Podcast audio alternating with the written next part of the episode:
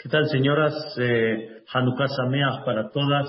Hay una, hay una tefilá dentro de la Amidá que decimos ahorita en Hanukkah, estos ocho días, la decimos tres veces al día. Es la, el agradecimiento a Dios. En breve, ustedes saben que siempre tenemos la Amidá en tres partes. La primera es alabanza a Dios, la segunda parte es la petición, todas las cosas que una persona pide, y la última es el agradecimiento a Dios, que es lo que decimos nosotros, modim anachnulach. Le agradecemos a Dios, ¿qué le agradecemos? Por la vida que nos da, por la salud que nos da, por todas las cosas buenas diarias, desde la mañana, tarde y noche. Esto es en términos generales.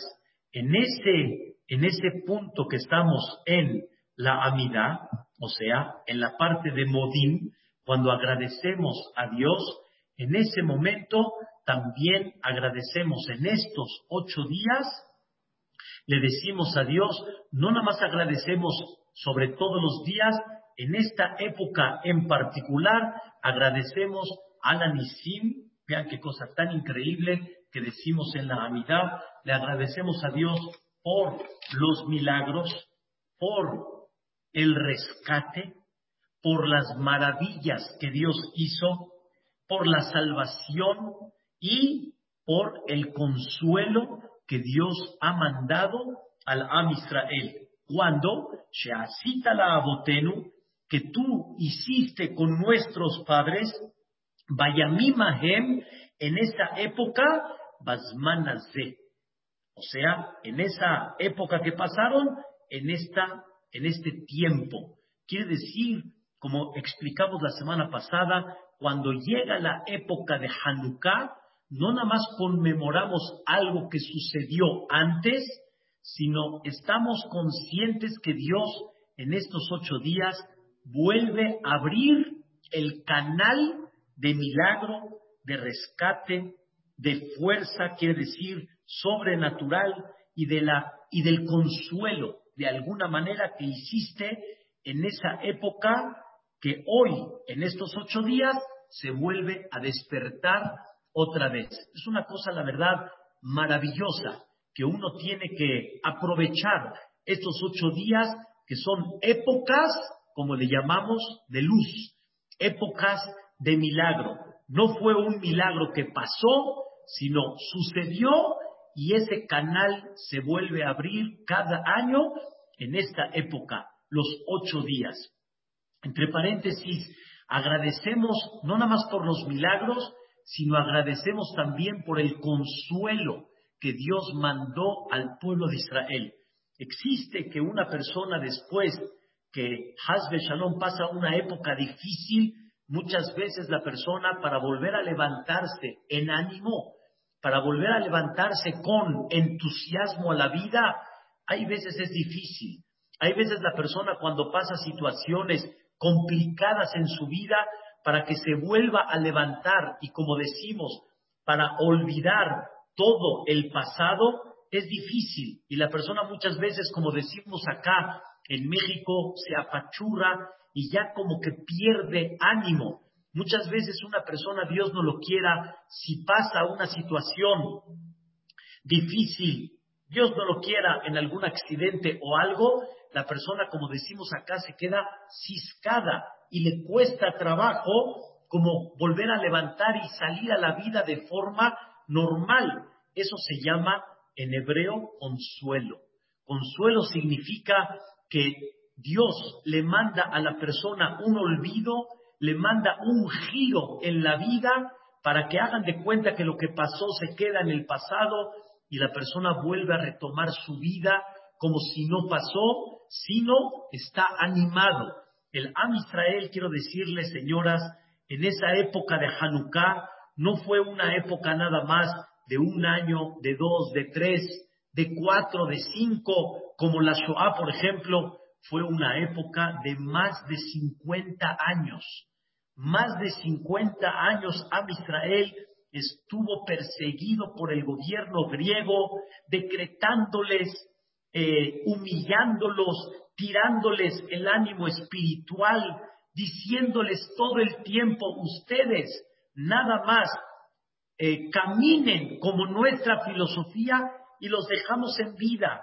No queremos quitarles el cuerpo, queremos quitarles la espiritualidad.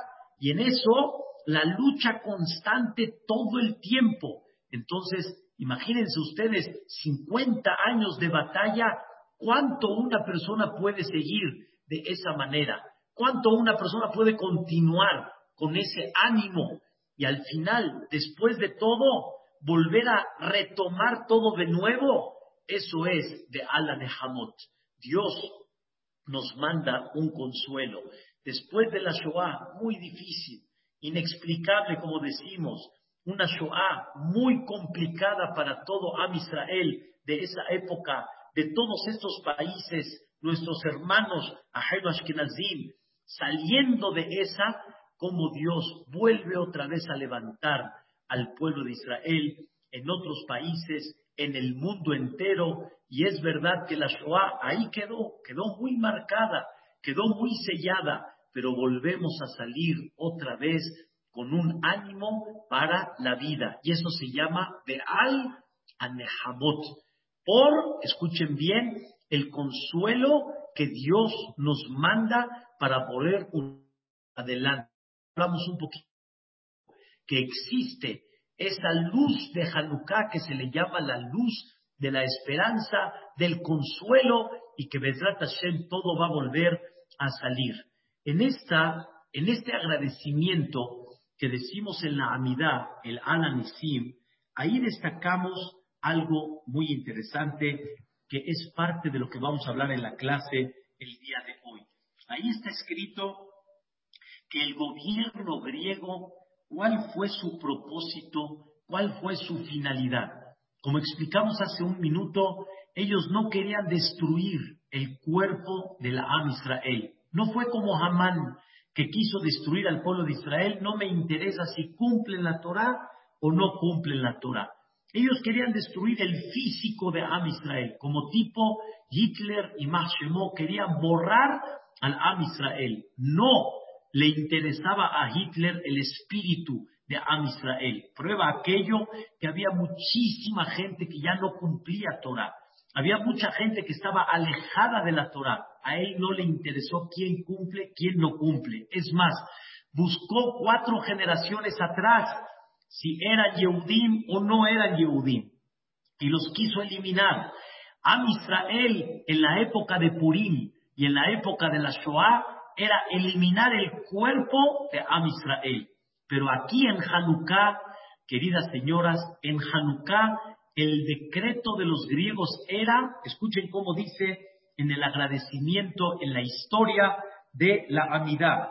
Cuando se paró el gobierno griego, el malvado, sobre el pueblo de Israel y quisieron que se olvide la Torah. Ahora voy a traducir de forma muy clara. Ellos se pusieron en, contra de tu pueblo, así dice la Amidad se pusieron en contra no del pueblo de Israel, sino de tu pueblo, Dios. O sea, la amidad destaca que todo el tiempo la lucha de los griegos era en contra, escuchen bien, de Dios.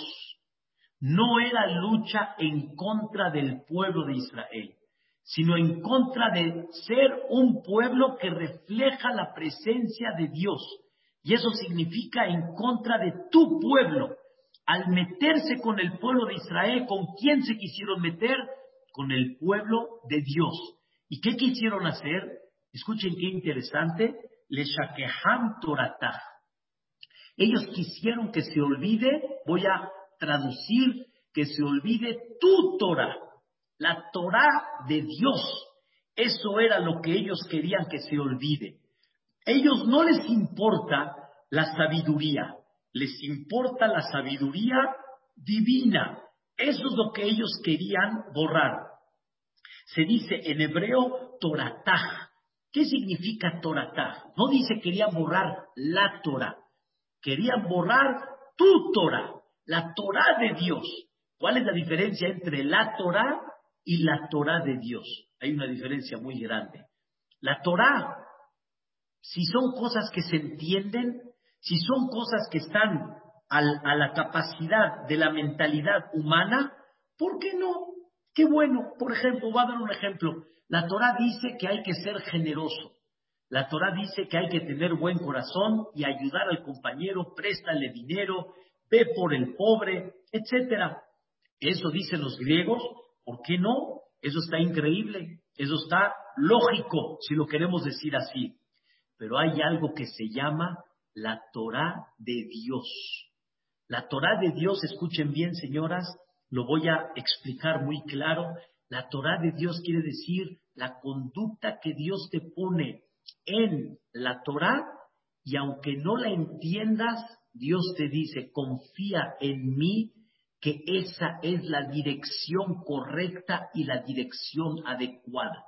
Confía en mí que esa tiene que ser la conducta de Am Israel.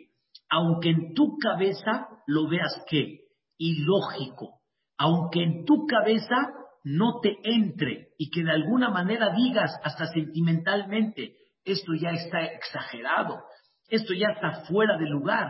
Eso se llama Toratá, la Torah de Dios. Voy a dar un ejemplo. La Torah dice que ser generoso es muy importante.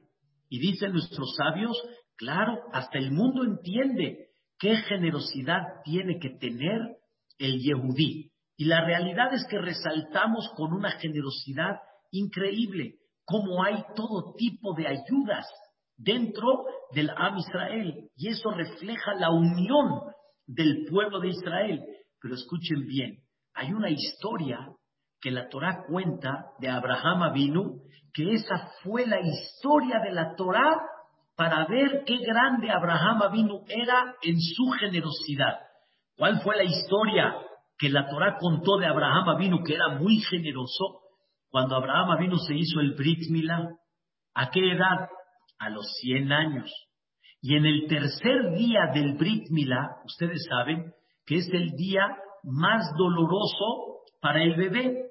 O sea, el tercer día es cuando el efecto hace más en el bebé y en el adulto con más razón. Quiere decir que Abraham vino estaba en el tercer día de la Milá tirado, aparentemente. Estaba con dolor a los 100 años de edad. Y la Torá nos platica cómo Abraham se desvivió para atender a tres personas. Si una persona hubiera estado en esa época, hubiera dicho, Abraham, estás exento. No tienes que hacer generosidades ni favores en esa circunstancia de tu vida. Y la Torah lo pone como el gran ejemplo de Abraham vino como era generoso. El Goy, el mundo, ¿qué dice? Generosidad a constas de tu salud, generosidad a constas de tu dolor, ya, ya está exagerado. Eso que se llama Toratá. Esa es la Torah de quién? Esa es la Torah de Dios, que una persona puede llegar a un nivel tan grande como el de Abraham vino, que es parte de su vida. Que Abraham vino sin eso no puede continuar su vida. Sin eso no se llama vivir. Vivir se llama cuando una persona realmente su vida está en cuanto puedo dar hacia otra persona. Aunque yo soy, y me queda muy claro que nosotros nuestro nivel está mucho más abajo, pero vean nada más a qué grado llega la aspiración de Abraham Avinu y comprender cómo tiene que llevar a cabo su vida los griegos empezaron a decir, hay muchas cosas que a mí no me entran y por lo tanto necesito yo anularlas. ¿Qué quieren ellos anular? ¿La Torah de quién? La Torah de Dios. No la Torah, escuchen bien, no la Torah que uno entiende, sino la Torah que uno no capta, que eso justamente es la Torah de Dios. Y hay muchos ejemplos que ustedes saben. Es lo que mucha gente le llama en México, le llama fanatismo. A nuestro entender, eso se llama fanatismo. Quiere decir, esto ya está exagerado, ya está fuera de lugar. No puedo entender que Dios haya ordenado una cosa así. Entonces, ¿qué quisieron ellos anular?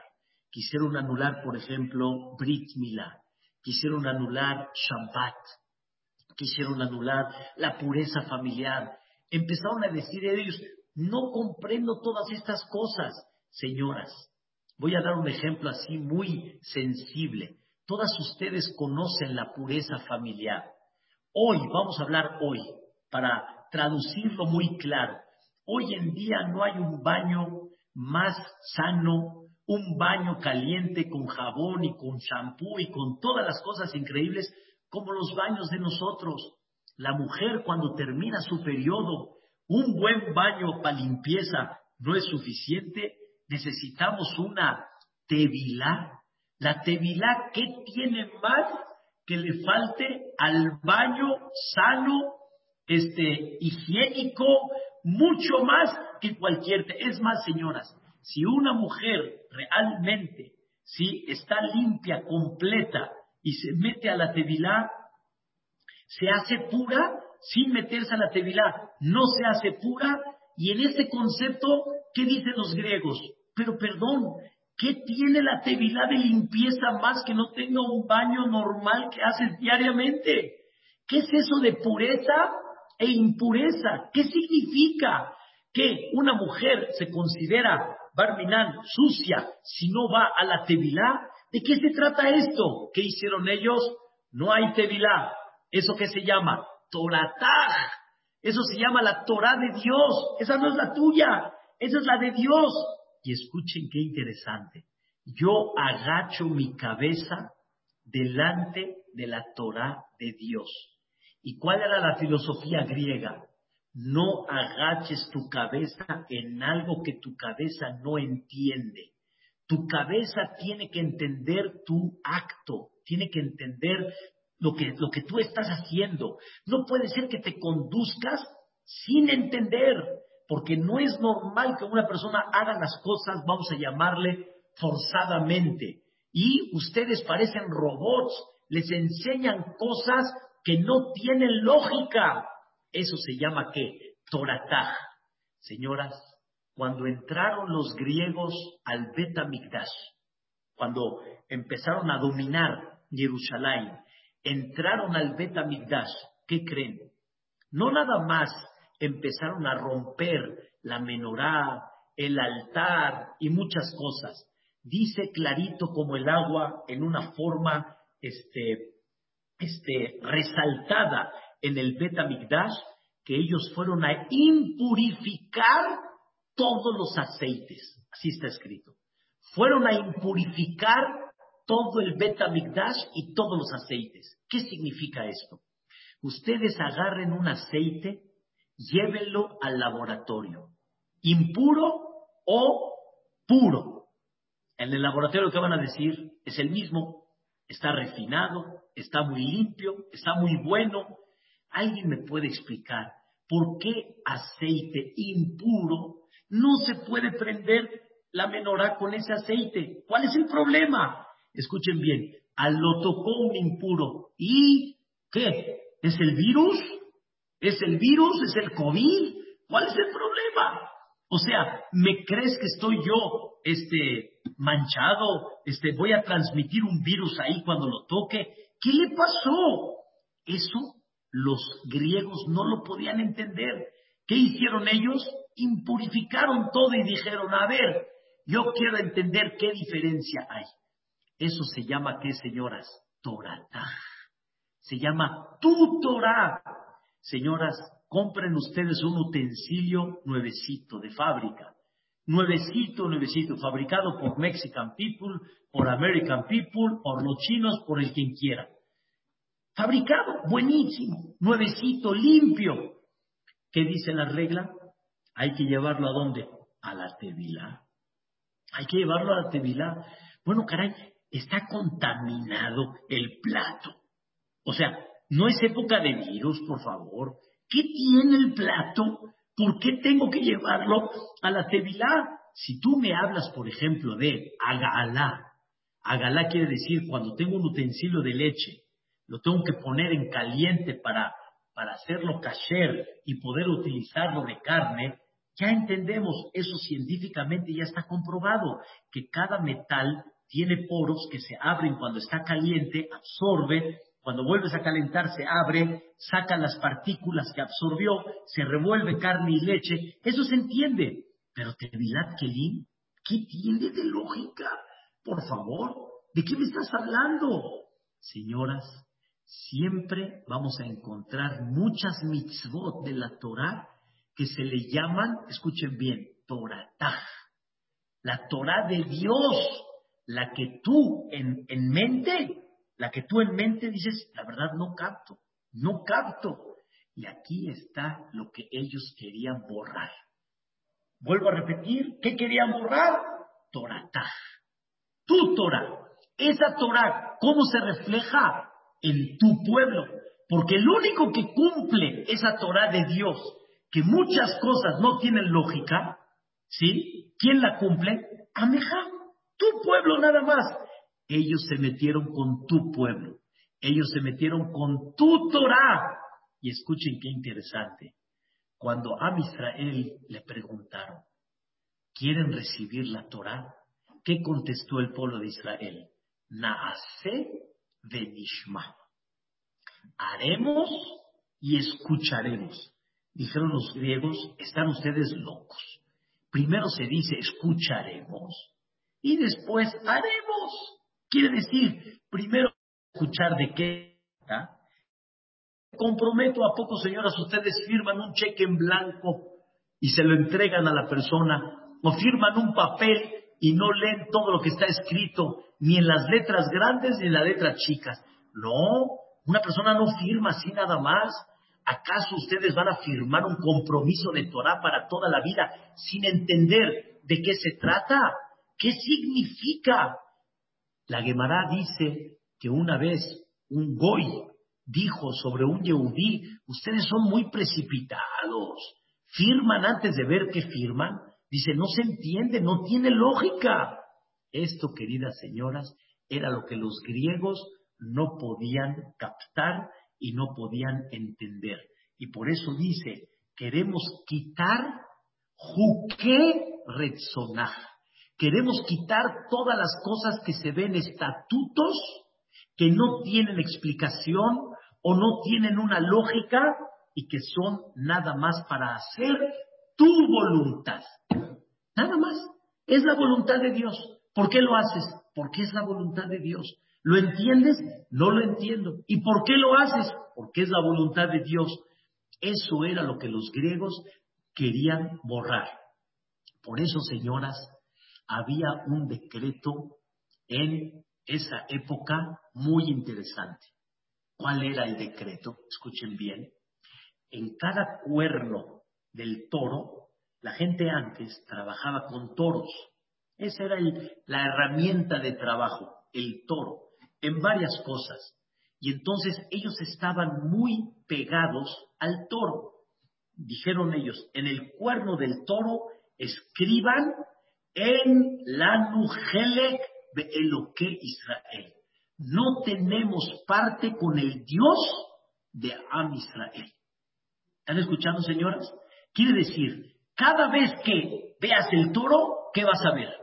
No tengo parte con el Dios de Israel no tengo parte con el Dios de Israel.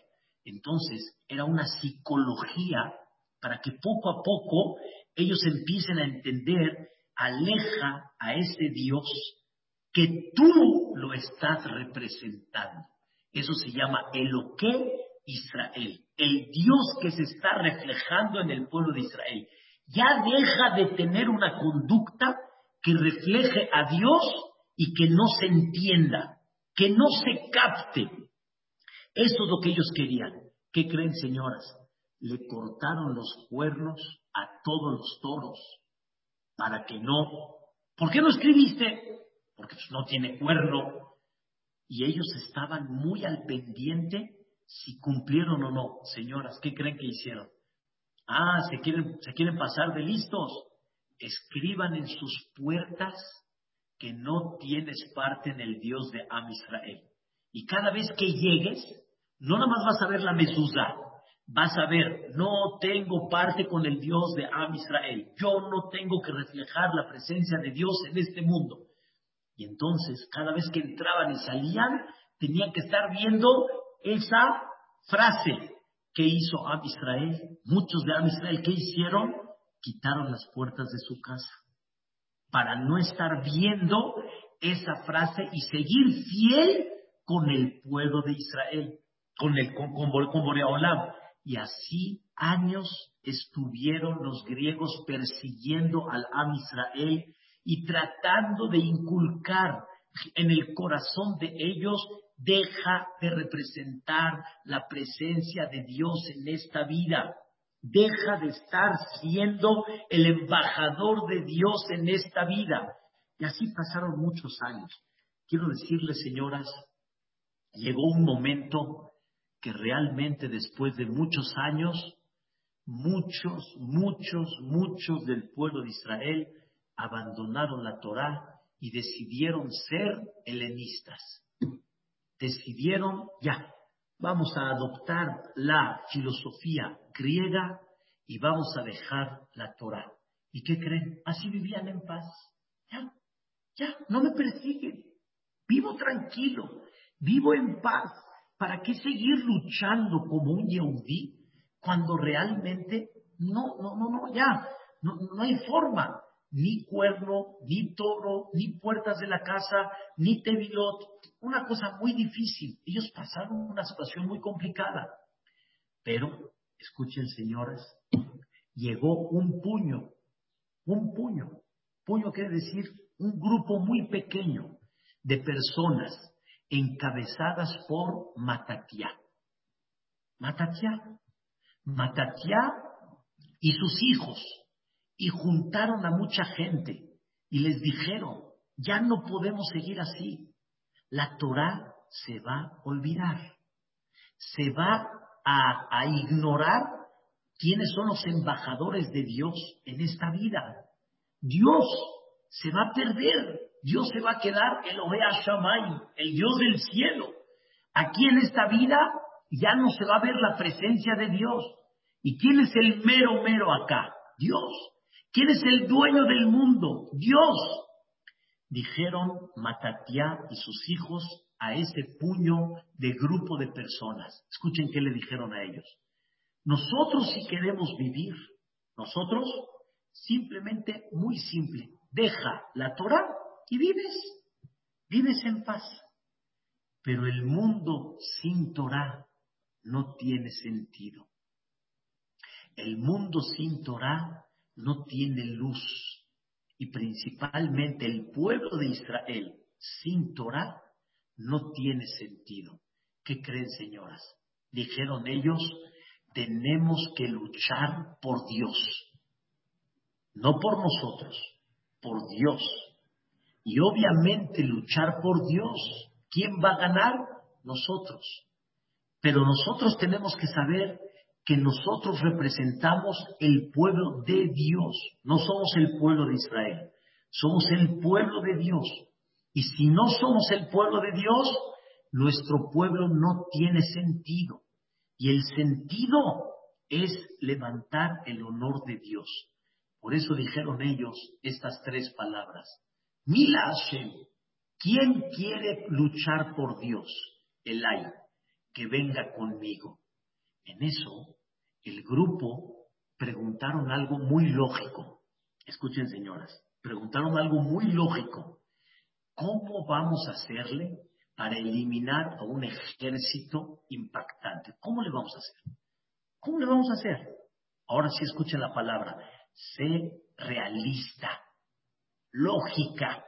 Ellos tienen, vamos a traducirlo, tanques, herramientas, armaduras, flechas, espadas, elefantes, caballos. Ellos iban con elefantes a luchar. Era una cosa impactante. ¿Quién se puede meter? ¿Y nosotros qué tenemos? Nada. No tenemos ejército, no tenemos nada. ¿Cómo le vamos a hacer? ¿Cómo le vamos a hacer? En eso, Matatiá dijo estas palabras. Dijo Matatía, ¿la lucha es nuestra o la lucha de quién es? De Dios. La lucha es de Boreolam. Si la lucha es de Dios, escuchen las palabras. Mi jamoja paelim Hashem. ¿Quién es como tú, Dios? En lo más poderoso que hay de la naturaleza, tú estás por encima de eso. Ahora les voy a explicar, señoras, una palabra que no les dije hace un ratito. Dice aquí, agradecemos a Dios por los milagros, por el rescate, y escuchen bien, de al ageburot, por el poder. ¿Qué significa por el poder? Al ageburot, por el poder. Escuchen, señoras, Gibor, el fuerte, normalmente se refleja que este es más fuerte que este. Porque tiene más fuerza, tiene más músculo, tiene más astucia. Señoras, ¿hay algo más que la naturaleza? No. Un ejército, naturalmente hablando, no hay más. ¿Puedes tú sobreponerte en un ejército enorme con un puño de gente? No puedes. O se puede uno sobreponer en una naturaleza cuando dice la naturaleza que hay alguien más fuerte, como por ejemplo yo, delante de una hormiga, la hormiga va a poder. No hay, la naturaleza dice, no hay forma. Te va a aplastar. El elefante te va a aplastar. Tú no puedes en contra de eso. Pero escuchen, señoras, si hay un gibor, si hay uno que puede en contra de esa naturaleza. ¿Saben quién es? Allah, Boreola. Mi jamoja, ¿quién es como tú? Va Elim. Elim es la gente más fuerte que hay. ¿Quién se puede sobreponer en contra de Dios? Voy a recordar lo que pasó en Egipto. Moshe llegó con Paró y le dijo, Dios dijo, saca mi pueblo. Le dijo Paró, ¿quién es ese Dios? Le dijo Dios, con mucho gusto me voy a presentar. Y le dijo Dios a Paró, no te voy a agarrar sorprendido. Escuchen bien, no te voy a sorprender. Te advierto que te voy a mandar y a ver si te puedes defender. Quiero ver que te puedas defender. O sea, Dios no era como aquellos que lo van a sorprender, como tipo en las guerras, los vamos a sorprender. No, no, no, no. Te advierto que te voy a atacar y quiero ver si puedes en contra de mí. Y Paró que dijo, ya, eh, ¿qué? ¿Va a cambiar las aguas en sangre? A ver, quiero ver, lo ve como dicen, a ver, quiero ver si sí. Y Dios le demostró, pero durísimo. Sangre, ranas, piojos, animales. No, le dijo Dios a Paró, ¿ya viste? ¿Aceptas o no aceptas? No. Bueno, con mucho gusto, ahí va por más. ¿Sí? Sarna, peste, sarna, este, granizo, ahí va todo. Dijo Dios, no. ¿Aceptas o no aceptas? Al final dijo, no. Persiguió al Am Israel. Cuando Dios lo ahogó, a él y a todos los mitzrim en el mar, al único que salvó a quién fue, a Paró. En ese momento, después de diez golpes, y aparte el de la partida del mar, ¿qué dijo Paró? Él fue quien lo dijo, señoras. Él, mi moja baelim. ¿Quién es como tú? No hay un imperio que tenía un poder tan grande como el mío, dijo Paró. No había. No había una persona que pueda salir de Mitzrayim sin permiso hasta tal grado dominaba. No había gente que no esté enterada quién entró, dominaban. Paró tenía fieras protegiendo su palacio. Él dominaba y domaba a las fieras salvajes. Paró tenía brujería, Paró tenía astrología, Paró tenía una sabiduría con todo su grupo impactante. Cuando se destruyó Mitzrayim, en ese momento dijo Paró, hay uno más fuerte que toda esa naturaleza que teníamos. ¿Quién es? Boreja Olam. Dijo Matatiao, la salida de Mitzrayim fue un ejemplo que cuando Dios quiere protegerse y proteger al pueblo que lo representa, no hay quien se ponga por enfrente de mí.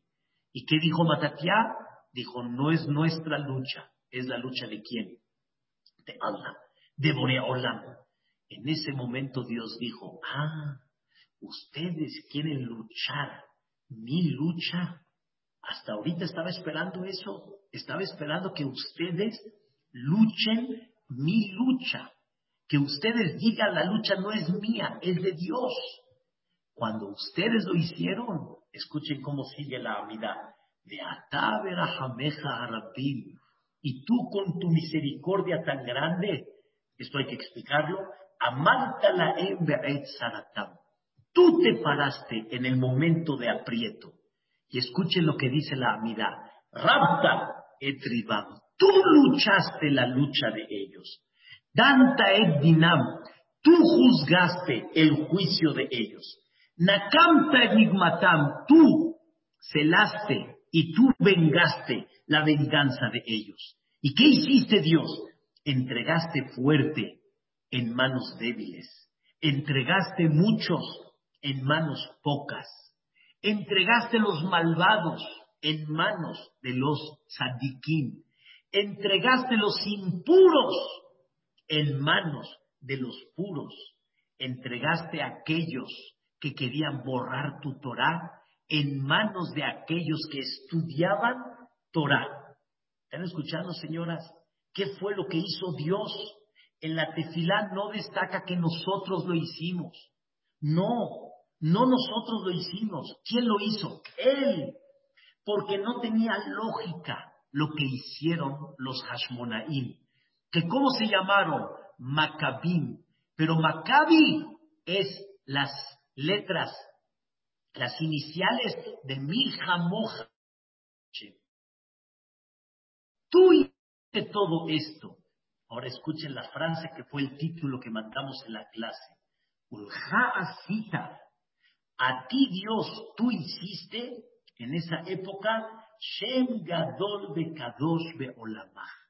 Te hiciste un hombre grande en tu mundo. ¿Están escuchando? Dios volvió otra vez a presentarse de una forma tan impactante, demostrando que el mundo a quién le pertenece, a Él. Es su mundo. No dice que Dios se hizo una fama en este mundo. No. Dios se hizo fama en su mundo y demostró a quién le pertenece este mundo. Y escuchen bien, y al pueblo que te representa, un Ameja Israel, al pueblo que te representa, le hiciste una salvación muy grande y un rescate que Hayom hace como esta época. Señoras, Dios hizo todo. Señoras, luchamos la guerra de qué? Que ellos querían borrar su Torah, la Torah de Dios, y nosotros regresamos a este mundo su Torah, la Torah de Dios. La Torah que en muchas ocasiones y en muchos conceptos no la entendemos no queda muy clara, no queda hay veces muy concisa. Historias de la Torah que hay veces uno dice no tienen lógica, no tienen el por qué se tienen que llevar a cabo. Y ahí Dios demostró, existo, estoy presente y ustedes siguen representando mi Torah, siguen representando mi embajada, o sea, eh, ustedes son los embajadores que representan el país de Dios, lo que significa el Malhut. ¿Y qué dice el Alanisim de Ajarkaj? Cuando Dios hizo este milagro, vinieron tus hijos a tu casa, que es el Betamigdash, limpiaron todos los lugares que estaban hechos pedazos, que echaron a perder, y escuchen la palabra, Betiharu, Volvieron a purificar tu Betamigdash. ¿Pero qué significa purificar? Límpialo, déjalo bonito, límpialo con, con swipe y, límpialo así con, con, con todos los limpiadores que hay de pisos y todo, límpialo. No, papacito, lo estás entendiendo. No estoy hablando ahorita de limpieza física, estoy hablando de pureza. Purificaron otra vez tu Betamigdash Y así prendieron el Betamigdash. Por eso, la pregunta muy famosa es, ¿cuál fue el milagro principal de Hanukkah? Eliminar a todo este ejército para volver a cumplir su Torah, purificar sus lugares, llevar a cabo la Torah como Él manda, como decimos aquí en México, como Dios manda. Ese fue el milagro principal. Y es lo que decimos en la Amidad. El milagro principal, ¿cuál fue? Este, este fue el milagro principal, que un puño de personas, un, grupo pequeño de gentes, eliminaron un ejército entero. Entonces, el milagro de las velas de Hanukkah, ese qué, ese a qué vino, a qué vino ese milagro. Escuchen la respuesta. Ellos querían darle una respuesta a los griegos. Querían darle una respuesta muy grande. No nada más que luchamos para continuar la Torah de Dios. No nada más continuamos para que se lleve a cabo las cosas tal cual como Dios quiso que se lleven en purificación y en muchas cosas, sino te voy a demostrar que quiero prender la vela pura. Pero hay aceites impuros.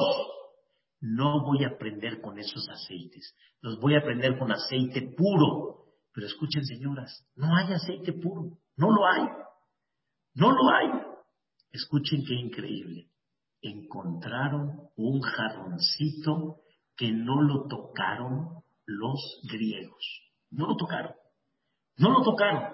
Señoras, después de hacer todo un, una inspección, ¿dónde están los aceites? Vuelvo a repetir, ¿qué hicieron ellos? Entraron al Betamidash, los griegos, y buscaron dónde estaban todos los aceites para impurificarlos. Justo uno. ¿No se dieron cuenta de él? Yo sé, se dice, qué casualidad. Pero ahí estaba uno arriba cuidando ese jarroncito de aceite para demostrarles a ellos, van a prender con aceite puro. Pero no alcanza más que nada más un solo día. No pasa nada, aquí estoy yo. Un solo día es naturaleza. Pero hay algo que se puede sobreponer a esa naturaleza. Claro. ¿Quién es? Yo, dice Oriola. Va a prender siete días más. No te preocupes. Tranquilo. Eso Dios lo hizo para que vean todos qué increíble que cuando hablamos de Dios no hay lógica, pero tú confía en mí que lo que yo te estoy ordenando es para tu bien. Y te estoy ordenando para que realmente tengas una luz, tengas una vida, tengas realmente crecimiento, tengas espiritualidad hay cosas que uno no sabe cómo funcionan, pero funcionan. Dios te dice, yo te di una Torah que va a funcionar para toda la vida. ¿Cómo va a funcionar? Con esa Torah que tú dices que hay cosas que no se entienden, va a haber shalom bait, va a haber rectitud, va a haber generosidad, va a haber bondad, va a haber hermandad, va a haber crecimiento, Va a haber muchas cosas y vas a vivir feliz. La gente no lo comprende, pero es un antídoto que así es. Y Dios te lo está diciendo. Señoras, la idea es, escuchen bien, sobre este punto que estamos hablando. Yo entiendo que no entiendo. Y entiendo que estoy en manos del más misericordioso. Y estoy en manos del más generoso y no tengo por qué desconfiar de Él, porque Él es todo lo bueno, Él es pura luz, no hay otra cosa de Él que salga más que pura luz. Y por eso como estudiamos en el capítulo 145, Tov Hashem Lakol, Dios es bueno para todos, Dios se apiada de todos.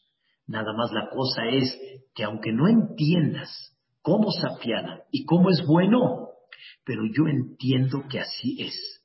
Me dijo una persona hoy en la mañana algo impactante, impactante. O sea, cuando me lo platicó, me dijo algo increíble. Escucha Raquel, algo impresionante. Una jovencita llegó con su papá y le dijo, el, y le dijo la jovencita al papá, papá, mira mi amiga, se van a ir a ver, van a ir a esquiar. Mira papá, se van a ir a Miami, van a estar ahí dos, tres semanas, qué rico. Mira papá, se van a ir a tal lugar, no sé, a, Orlando, mira qué bonito la van a pasar. ¿Qué creen que le contestó el papá? Está bien, hijita, pídele a Dios, ¿sí? Que para la otra reencarnación te mande con esas familias. Si no estás contenta con tu familia, si no estás satisfecha con los papás que tienes, pídele a Dios tal vez que para la otra reencarnación que te mande en la otra familia. La hija se quedó pálida y entendió el mensaje y le dijo, perdón papá, perdón. Ni al principio como reclamándole, mira cómo todas salen y que nosotros no podemos salir. Y cuando le contesta el papá, dándole a entender, ¿te falta algo, hija? Perteneces a mi familia. ¿Cuál es tu problema? ¿Por qué te sientes de menos? No te sientas de menos. Eso es un secreto muy importante. El Yehudí, no por no entender muchas cosas, se tiene que sentir de menos. Al revés, somos el pueblo que sigue en pie. Toda la filosofía griega antes, la que está de las calles de Poranco, de Séneca y Platón y Aristóteles y Arquímedes y todos los, todas, las, todas las calles de Polanco, ya se quedaron en historia. ¿Quién sigue en vida? A Israel Haide Kayam. No podemos sentirnos de menos. No podemos sentir de que algo nos falta. Deberíamos ser el ejemplo del mundo. Y somos un ejemplo en el mundo. Mucha gente sabe lo que nosotros representamos, la generosidad que tenemos, la luz que tenemos en nuestras casas. ¿Realmente podemos cambiar un Shabbat por lo que hay en el mundo? Señoras y señores, un Pesach, un, un Sukkot, nuestras fiestas, no debemos de cambiar nada. Tenemos tres veces al día una terapia con Dios, directita, una terapia, que cuando salgamos de esa terapia salimos con otra sonrisa. Son los tres rezos que tenemos todos los días. Tenemos una tevilá que nos ayuda a levantar otra vez esa relación con nuestra pareja, para darle un toque de ojo otra vez de nuevo. Hay tantas cosas bonitas y hermosas en la Torah que aunque no las comprendas y las entiendas en forma clara, pero tú sabes de quién viene, del Padre misericordioso, de Boreja Olam. Señoras, Hanukkah es la fiesta que Dios hizo en su mundo, que Dios se presentó y se hizo fama en su mundo. Es verdad que en Mitzrayim se hizo una fama muy grande, pero volvió a repetirse esa fama increíble en Hanukkah, porque querían quitar a Dios de esta vida. Y Hanukkah significa, aquí estoy presente y sigo adelante. Y eso es lo que debemos de sentir en el corazón. Si lo vamos a llevar a cabo, señoras, vamos a tener otro aspecto en la vida, otro sentimiento en la vida, otra alegría en la vida. Y eso es el secreto de Am Israel, que somos el pueblo de quién? De Dios, Ameja. No somos Am Israel, somos Ameja Israel, su pueblo. Somos aquellos que representan la presencia de Dios en esta vida y Dios dice, cuando prendas la luz, cuando prendas esa luz espiritual por mí, yo voy a prender esa luz para ti y tú vas a seguir viendo milagros y maravillas. Que Vedrat Hashem, así voy a hablarlo con Seda, Besiata Dishmaya, querida señora, sigan disfrutando de esta luz de Hanukkah.